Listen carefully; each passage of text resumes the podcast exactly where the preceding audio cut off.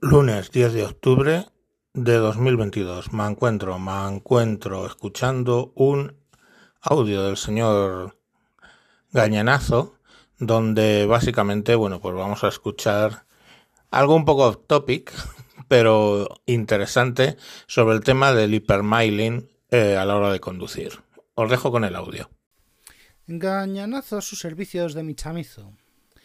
Oye, pues te puedes creer que a lo mejor tengo que darle la razón al converso sobre que lo de los teléfonos en espían. Es que el otro día estábamos haciendo un cámara café en la oficina, digo, estábamos em, aprovechando un pequeño eh, parón en producción para discutir de nuestras cosas y yo había escuchado un audio en el que hablas de un eh, conocido podcaster que tiene un colega que eh, habla habitualmente por un conocido eh, chat interno de un conocido podcast y blog de referencia sobre artículos de alta tecnología. bueno, el que habla de, de cómo conducir de una famosa forma eh, que aprovecha el combustible y tal. Bueno, pues señora, el otro día, yendo para la oficina, me encontré con un ente que así a simple vista podría ser casi calificado de eh, mujer, mm, madre de familia, con sus hijos, que conducía un eh, coche, creo que recordar, un Prius. Sí, uno de esos coches que son eh, gasolina con híbrido eléctrico, con cositas, que oye, que utiliza los mismos patrones de conducción suave, frenada regenerativa, no acelera, no compite por ser el primero que llega a la velocidad máxima. Y iba detrás diciendo, ahí va, si conduce exactamente igual que yo y conduce exactamente igual que aquel eh, amigo del amigo del mancuentro que... Hostia, a ver si es que se está poniendo de moda lo de la conducción eficiente. Y luego pienso, digo, ¿y si todos condujésemos así? En fin, que... bueno, En esto que vemos la conversación, finalizamos nuestro cámara café, cada mochuelo a su olivo y eh, ordenadores de nuevo gritando por... En fin. El tema es que en el móvil, en uno de ellos, eh, me empiezan a salir eh, en esta parte que giras la pantalla hacia la izquierda y te salen como en el flipboard, te salen artículos, noticias y tal. Bueno, pues me llegan artículos de la DGT, conducción eficiente y tal, y de repente me encuentro con un artículo de no me acuerdo quién en un medio de estos de eh, chavales volveros a escribir sobre ADSL porque de coches no tenéis ni para colera idea que parece que está pagado por algún fabricante de combustibles o directamente algún fabricante de repuestos o de motores porque no puede ser que en un artículo de poco más de 500 palabras dijera tantas estupideces como que el coche no está diseñado para eh, conducir eh, a bajas revoluciones, eh, como postulan los ecologistas, que, a ver, los ecologistas dicen que no uses el coche, no que vayas conforme a las especificaciones de diseño. Así que Oye, pues mira, en el artículo me ponía que conducir despacio genera más, con, más eh, carbonilla, que conducir despacio eh, genera inconvenientes en los otros eh, habitantes del asfalto. Primero, los, los, otros habitantes del asfalto, si no pueden superar el límite de velocidad, es su problema. y que genere más carbonilla. No, a ver, perdón. La carbonilla en un motor de combustión interna alternativo se genera cuando el colector de admisión y los inyectores, en caso de gasolina, o la inyección directa o indirecta, eh, en caso de los diésel, sobrealimentan el motor y parte del combustible no se quema. Ahí se genera la carbonilla.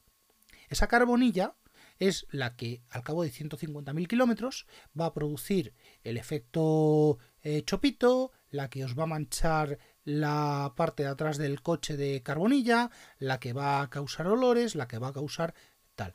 Eh, dos motores, uno con conducción deportiva y otro con conducción, mm, vamos a llamarlo no ecológica, sino acorde al WCTL, al, o como se llame, al, al estándar de, mm, de, medición de consumos, no, solo no solamente va a consumir el triple de combustible en su vida útil, eh, va a consumir también una cantidad importante de cada dosis de cambio de aceite que se le ponga, va a gastar más eh, en la mecánica, caja de cambios, transmisión, en fin, embrague.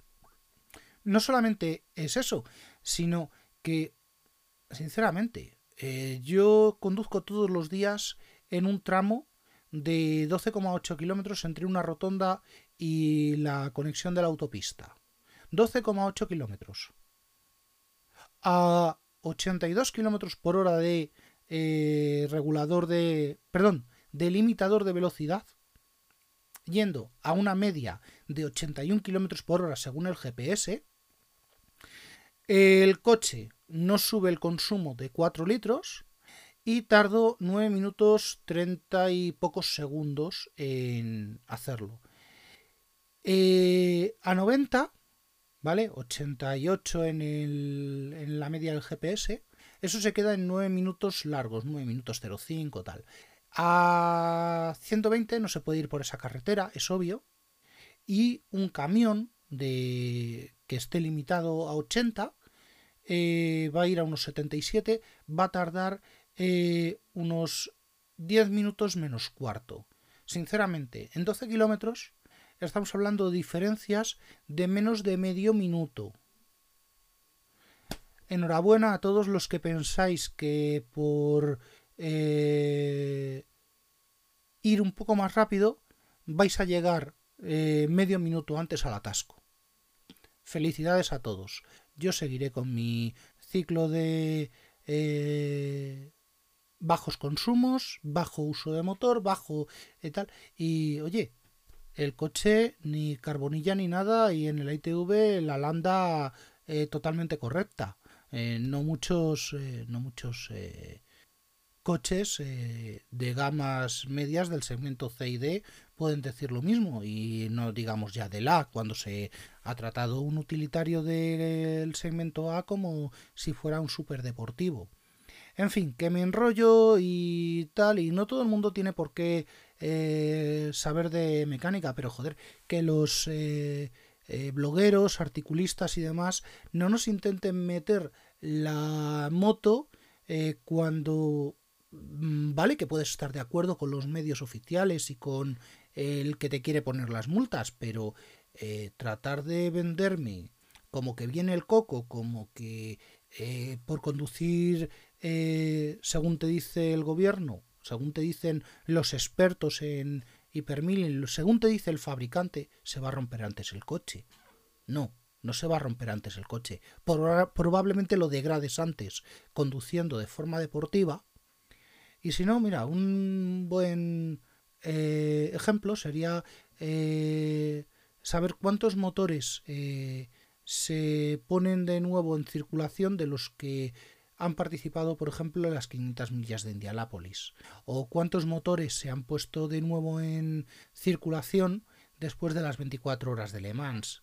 ¿Vale? Estamos hablando de cosas muy extremas, con unos desgastes extremos. Un motor normal no aguantaría eso. Y un motor de ese tipo no aguantaría una conducción normal en carretera, mucho menos una conducción eficiente y viendo los precios, pues prefiero ser eficiente a llegar 30 segundos antes al atasco. Hasta otra. Bueno, hasta aquí el audio. Ya os dije que era un poco off topic, pero creo que interesante y bueno, eh, un poco técnico, pero yo creo que lo habéis entendido seguro. Chao.